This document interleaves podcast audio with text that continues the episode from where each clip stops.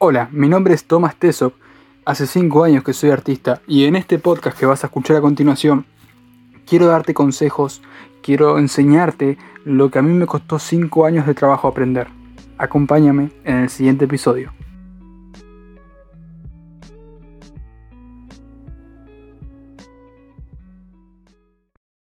Hola, hola, hola. Bienvenidos al quinto capítulo del podcast. Ya, ya quinto. Eh, este podcast que llamamos el Beatmaker y que de a poco va tomando cada vez más forma, creo yo, y me voy soltando más con el micrófono. Este capítulo vamos a hablar de qué hacer si tengo un buen beat. ¿Por qué este capítulo? En el anterior hablé mucho sobre el sub por sub y me refiero más a los artistas, a los cantantes, a las personas que, que necesitan seguidores, ¿no? que necesitan esas visualizaciones.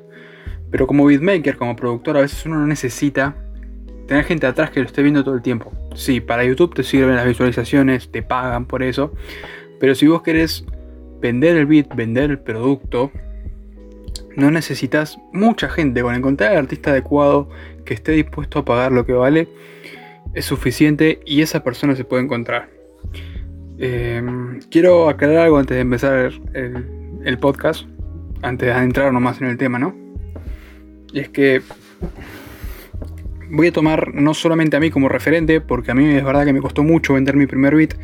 Voy a tomar otros referentes, productores que cuentan también sus, sus experiencias a través de los años vendiendo. Eh, voy a nombrar algunos porque en realidad tomo de muchos lados mucha información. En habla hispana, los que más recomiendo si quieren ir a ver sus videos son Cribas. Cribas Oficial, que es un productor urbano que hace mucho trap, mucho reggaetón, trabajó con artistas muy grandes del género urbano como es Arcángel, Jay Álvarez, Nicky Jam. Y vas a encontrar muchos videos de él hablando de eso en su canal de YouTube. Y la verdad que muchas de las cosas que él dijo me, ayudaron hoy en día a tener una mirada más objetiva de lo que es ser productor y beatmaker. Matute Sureda es un argentino, eh, un compatriota mío, el cual Quizás no trabajó tanto con, gente muy conocida. Hizo un EP con un conocido youtuber llamado Pedrito BM, que cuenta con más de un millón de suscriptores en su canal de YouTube. Hicieron un EP de Lo-Fi y Matute trabaja en tres de sus beats. Pero él, como productor musical, eh, es más de la parte técnica, ¿no? Él te enseña cómo, cómo armar el beat, te enseña todo lo que es el FL Studio, digamos, como el lado de atrás de un productor, ¿no? El lado de la venta, de la licencia y eso. Después de la fiesta, After Party, no, me acuerdo cómo es, también es un argentino, eh, que él habla cómo ganó sus primeros 10 mil pesos, que serán algo así como sus primeros 100 dólares vendiendo bits. Y la verdad que lo recomiendo mucho. De verdad es... Mi experiencia fue muy similar a la de él. Lo recomiendo mucho. Tengo acá un blog de notas que me ayuda hablar mientras estoy, o sea, que me es un recuerdo a memoria mientras hablo. Y lo primero que tengo anotado es, vender es difícil. Sí, y esto no va solamente con los bits, ¿no? Esto va más allá. Va con cualquier producto que vos quieras vender, cualquier servicio, es difícil de vender. Necesita una buena publicidad, necesita una buena presentación, eh, necesita un buen testeo. Y vamos a hablar de todo eso a la hora de un buen bit, porque uno de los últimos puntos que quiero tocar es cómo saber que tenés un buen beat. Porque por ahí no sabes que tenés un buen beat, pero necesitas venderlo igual. Entonces yo voy a seguir todos esos pasos de venta. Y después a lo último vamos a hablar de cómo saber si lo que vos tenés es bueno. Vender es difícil. Vender es muy difícil porque primero necesitas ponerle un nombre a tu beat.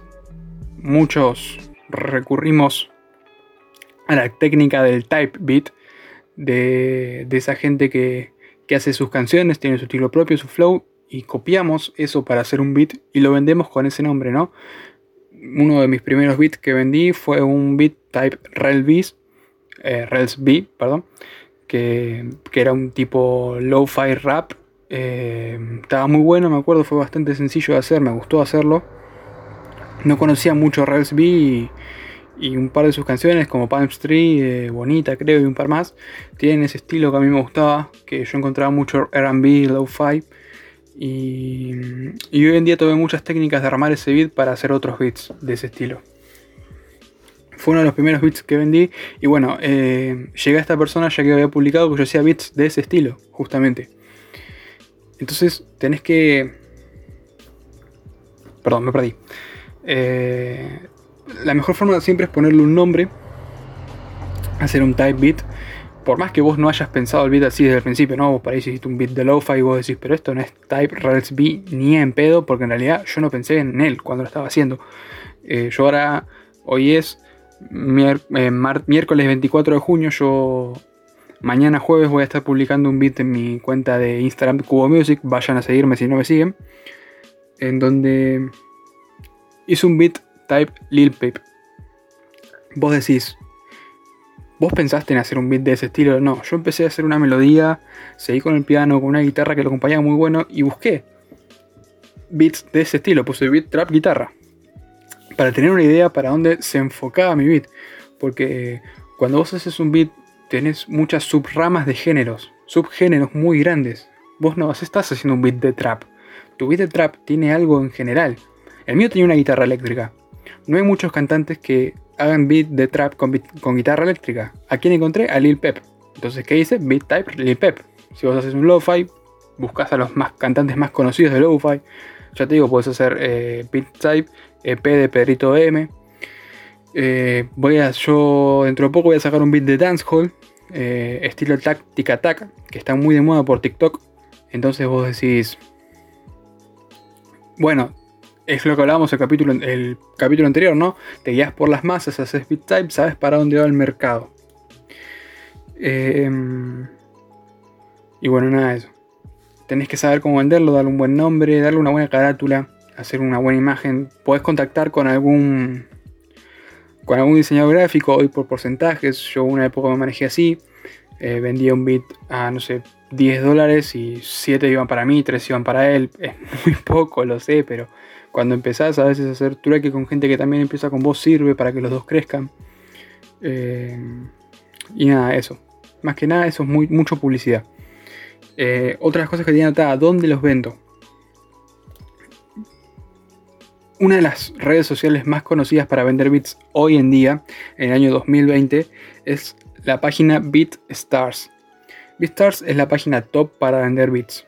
Cualquier beatmaker tiene un perfil en BitStars porque tiene muchas muy es muy accesible, ¿no? Podés tener una cuenta gratis y en esa cuenta gratis puedes publicar 10 bits. Eso te da una ayuda para empezar, porque si vos publicas 10 buenos bits y esos bits se escuchan y vendés uno, con vender uno al precio mínimo, que creo que es 5 dólares, te pagas un mes de premium en, bits, en BitStars. Entonces, em, la página es buena para empezar. Pero ¿cuál es el problema de BitStars? Hacer una de las pocas gratis, para no decir la única, está lleno de gente. Lleno de gente. Además de que, bueno, su, estructura es muy amigable, ¿no? Es muy fácil de aprender eh, cómo manejarlo, cómo comprar, cómo vender. Entonces es una de las que más usuarios tiene y eso se convierte a veces en un problema. Porque vos decís, bueno, mientras más usuarios, más gente comprando. Y no, es al revés. Mientras más usuarios hay más gente vendiendo. Es, es algo muy común que, que por ahí tu bit quede perdido en la nada. A mí me pasó, yo vendí muy poco por BitStars y me pasó que yo me frustraba. Digo, ¿por qué no? Esto está enfocado a vender. ¿Por qué no estoy vendiendo? Eh, y era por eso, hay demasiados productores y si no tenés un respaldo de muchos seguidores atrás como para que a un cantante le llame la atención por eso, porque muchos cantantes se fijan eso, si, qué sé yo, tenés un canal de YouTube con 100.000 seguidores y mil de esos seguidores te van a seguir a BeatStars, ya tenés mil seguidores y la gente dice, bueno, si tiene mil seguidores es porque hace buen trabajo y por ahí le presta atención a tu trabajo, pero es muy muy difícil que si recién empieces vendas un beat por ahí. Cribas, Cribas justamente el youtuber que estaba nombrando antes tiene un curso de cómo vender beats y él te enseña cómo vender beats en BeatStars y eso te puede ayudar mucho, así que te recomiendo que vayas a su página para, para ver sus, sus cursos. Una cosa que tengo que aclarar, que ya me estaba olvidando, es que BeatStars te cobra una comisión por vender los bits. Si llegas a vender, no vendas a un precio barato. Eso lo vamos a hablar más adelante, pero tenés que pensar que te va a cobrar una comisión. Si vos lo vendes a 10 dólares, creo que se queda con un 30%. Vamos a otro punto de mi ayuda a memoria, que es algo que pasa mucho en los beatmakers y la verdad que llega un momento que es frustrante. El bit por pauta. Bit por pauta. ha pasado que por ahí tienes un muy buen beat, lo publicaste en YouTube, llegó a bastante gente y no falta el comentario de, hermano, ¿puedo usar este beat? Te daré pauta. La gente cree que con la pauta uno come, la gente cree que con la pauta uno compra el tiempo que, usa para hacer ese beat. Porque vos cuando pagas un beat no estás pagando usar un sonido. Vos estás comprando el tiempo del beatmaker para hacerlo, para masterizarlo, para exportarlo, para crear una carátula, para publicarlo, para venderlo, para hacer el video, estás pagando un montón de cosas, las licencias. Porque a veces no es que vos subís un beat y ese beat tiene exclusividad para cualquiera que lo quiera descargar. Hay licencias que pagar, hay licencias de programas, los draws que usamos para, hacer los beats, están caros. Parece que no, pero un draw hoy en día el precio más barato es 118 dólares y no es fácil llegar a ese precio. Entonces, el beat por pauta, cuando estás empezando, puede ser que sirva para hacerte conocido, pero no vivas de eso. Están las famosas licencias básicas, que manejo muchas de esas, que es que vos le permitís a la persona usar el beat, pero con muchísimas restricciones. No puede publicar en plataformas, no puede hacer videos musicales, no puede publicar en radios, solamente puede grabar una persona, o sea, no pueden grabar varias personas y demás límites que está bien ponerlos porque no te sientas mal. Tu trabajo vale. No dejes que una persona lo use gratis porque es arte y vale. Nunca regales bits. Yo al principio lamentablemente hice alguna jugada publicitaria mala que es que iba a los videos, ponía bit de rap, iba al video número uno y publiqué un publicaba comentarios que decían algo así como soy productor y estoy buscando cantantes, eh, les produzco gratis. Yo cuando me refería a producir, me refería a producir la voz. Y no, les miento, en, ya llevo hace tres años publicado más o menos este comentario y me siguen llegando mensajes de gente que me pregunta, ¿haces producción gratis? Y no los culpo. Yo en ese momento estaba desesperado por un poco de fama. Y me ofrecí e hice muchas producciones, bits gratis, me comprometí con mucha gente y la verdad quedé muy mal porque mucha gente cuando vos le ofreces algo gratis viene corriendo. Y no, o sea, no puedes, no, no te da el tiempo. Por eso te digo que cuando alguien te compra un beat, te compra tu tiempo, porque quizás a vos el beat te lleva un día hacerlo. Y vos en ese día no ganaste plata. Y podrías haber hecho algo que te haga, generar dinero en vez de estar haciendo algo gratis para una persona que quizás después ni siquiera te nombran la canción y en los comentarios te pone ahí como diciendo, bueno, lo pongo porque, porque me lo regaló. Entonces no, no, no te recomiendo para nada que regales ni que des bits por pauta. Si lo querés hacer porque recién estás empezando, bienvenido sea. Permití que la gente descargue tu canción, que lo use con algunos límites, te ayuda, te sirve, porque si el video está muy bueno y la gente lo escucha, se desparrama. A mí me pasó con una canción que hice yo que se llama Bésame ahora, em, que el beat lo conocí justamente porque estaba en una de las listas de beats que yo tenía guardado que me habían gustado y uno de los cantantes, un cantante de género urbano, Franco el Gorila, usó ese beat ilegalmente y me terminé contactando con el productor y se lo compré todo, todo en regla y yo lo pude usar eh, porque justamente me gustó por eso, porque escuché al productor y el productor no era muy conocido y Franco Gorila había llegado a él. Y su canción hizo que a todos nos llegara al beat. Me estoy yendo de las ramas y voy a explayar más de esto más adelante. Precios y mercados. A ver, ¿a qué precio vendo mi buen beat? ¿No? Porque vos lo vas a vender. Pero ¿a qué precio? El bit no tiene que ser regalado y lo dijimos antes. El bit es arte, es tu arte y lo tenés que hacer valer. No tenés que exagerar con el precio porque no lo vas a vender nunca y se vas a quedar juntando telarañas en cualquier plataforma o en tu página web. Vos al bit tenés que darle un precio razonable. Puedes fraccionar el precio en varios precios y tenés que respetar ese precio. Porque cuando yo arranqué, vendía mis bits a 7 dólares. Y yo le daba bits personalizados a las personas por 7 dólares. Ahora, cuando la gente quería comprar mi licencia por un bit en YouTube que yo no iba a borrar, también lo cobraba 7 dólares. Entonces, ¿qué? ¿Mi trabajo de YouTube valía lo mismo que mi trabajo personalizado? ¿Trabajo que me mandaban a hacer? Lo que vos tenés que hacer es ponerte una pauta de precios. El personalizado siempre va a salir más caro porque te ocupa más tiempo, porque tenés que ajustarlo a la persona, porque tenés que después separar los tracks, exportarlos en WAP, mandarlos. Es un trabajo muy tedioso. Entonces, em, el trabajo de YouTube no, vos ya tenés el beat ahí, la persona lo quiere, le mandas el link de descarga, lo descarga y listo.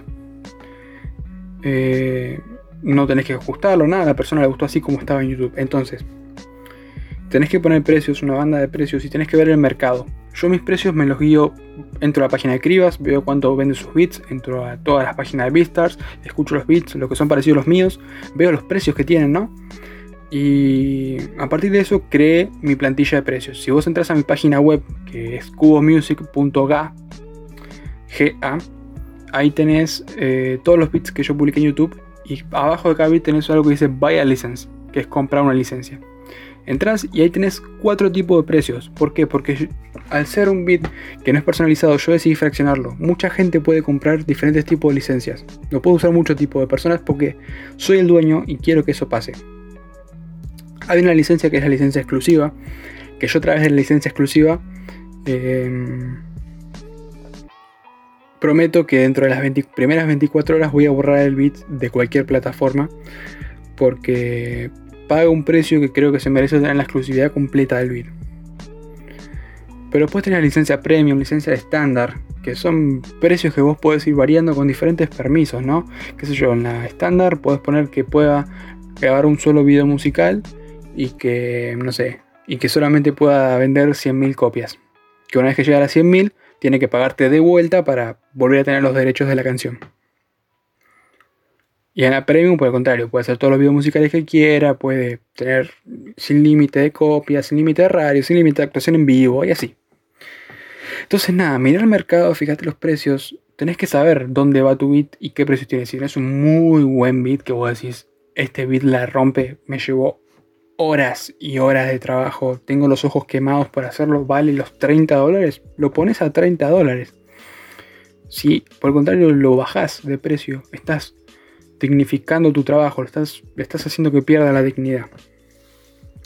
Plataformas. ¿En qué plataformas publico mi beat? Lo más recomendable siempre es YouTube. SoundCloud. SoundCloud es muy buena, pero SoundCloud es más para el público estadounidense. Por el SoundCloud llegas a mucha gente de Estados Unidos. BeatStars. BeatStars es una buena forma de que adquieran tu una licencia porque de YouTube puedes ir a BeatStars y ese es un buen canal de distribución para venderlo a través de ahí. O lo que yo estoy optando ahora es una página web. Que si quieren que haga un video de cómo diseñar tu página web, eh, para mí fue muy fácil y es algo que, es bastante accesible, lo hice de una forma gratuita, gracias a Dios. No tengo el dominio.com, pero si tienes un poco de dinero para invertir, podés conseguirlo.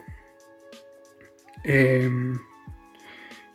y a través de tu página web puedes venderlo, puedes personalizar tu página web puedes vender distintos tipos de licencia, como yo te digo que estoy haciendo yo. Eh, y eso es una buena plataforma porque la gente al ver que vos tenés página web te toma más en serio, te toma más como un profesional. Entonces te recomiendo mucho que tengas página web, YouTube, todas las redes sociales claramente, pero tu bit más que nada publicarlo en esas, en esas vistas, YouTube, SoundCloud y tu página web que, va a ir bien. Con las licencias ya lo hablamos, eh, hablamos qué tipos de licencias puedes tener.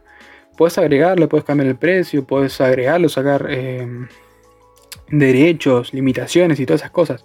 Hay un youtuber que ahora no me acuerdo el nombre, que es un youtuber español, eh, que hace videos de, si vos pones licencia para bits en YouTube, eh, justamente es un video explicando la licencia, cómo funciona y bajo qué ley se rige en cada, país. Y lo que tiene él es que en la descripción te deja un archivo que vos puedes descargar, un documento Word, el cual vos modificás a tu gusto y ese documento es justamente...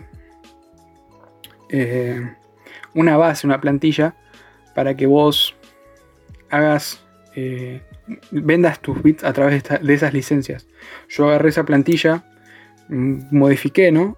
Eh, para cada bit lo modifico, le pongo el nombre del bit, le pongo todos los permisos, los derechos, eh, necesita siempre el nombre de la persona y eso.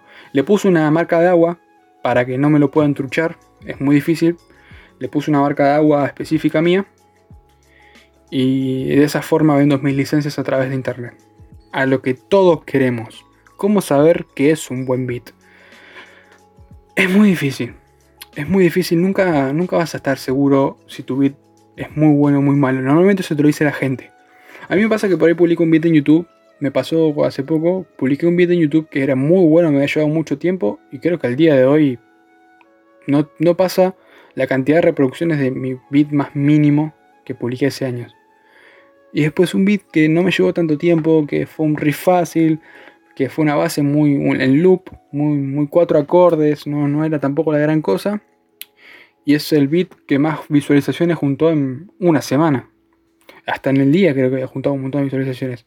Y eso es por, también por cómo lo vendés, ¿no? El nombre que le pones, la imagen, todo, pero... Eh, vos le pones el valor al beat. Si vos estabas haciendo beat, se te ocurrió una letra vos mismo, te inspiró, te diste cuenta que estaba bueno, que te, da un buen flow, eso es un buen beat. Y no importa que vos lo publiques y por ahí tardes tres meses en venderlo. Eh, el beat lo vale, lo vale mucho. Bueno, vamos a, cerrar acá con, esto último que dije, de que el beat lo vale, porque me parece muy importante como productor dar ese mensaje. Que, los otros productores que me estén escuchando no, no se bajoneen. Bajoneen acá en Argentina significa que no se depriman, ¿no? Que, que no, no se sientan tristes si por ahí recién empiezan y en su primer año no, no venden nada, porque puede pasar, puede pasar un año, pueden pasar meses, puede pasar un día. Puede pasar que vos le digas a tus amigos, che, estoy vendiendo beats y uno de ellos quiere ser cantante, escuche, le guste y diga, bueno, mira, no sé, en plata de tu país te ofrezco tanto, se lo das y es tu primera venta. Por más que no la hagas tan formal como con licencia, un documento escrito, marca de agua, todo eso, eh, es tu es tu trabajo al fin y, que te remuneren por eso es algo, es algo lindo, es algo satisfactorio. A mí cuando hice mi primera venta lo compartí con mi novia y la verdad fue algo muy satisfactorio. Fue algo que, que dije, loco, de verdad estoy haciendo esto porque me gusta y voy a seguir haciéndolo por eso. Decidí que la plata no se iba a meter en el medio claramente, pero tampoco dije que no iba a dejar que me desprecien mi trabajo nunca más, porque hasta ese tiempo lo habían despreciado mucho y ya me había cansado. Así que quiero dejarles esa linda reflexión de no despreciar nunca su trabajo. Ustedes lo valen, su trabajo lo vale y háganlo valer. Espero que hagan muy buenos beats. Eh, no olviden seguirme en Instagram. Eh, como Thomas Teso estoy. También pueden seguir en Instagram de la compañía que es Cubo Music. Eh, estamos en Twitter, en Facebook, en SoundCloud, en BeatStars, en YouTube, en un montón de lados. Así que bueno, nada, Gracias por escucharme. Eh, nos vemos la semana que viene, como todos los miércoles. Les mando un saludo.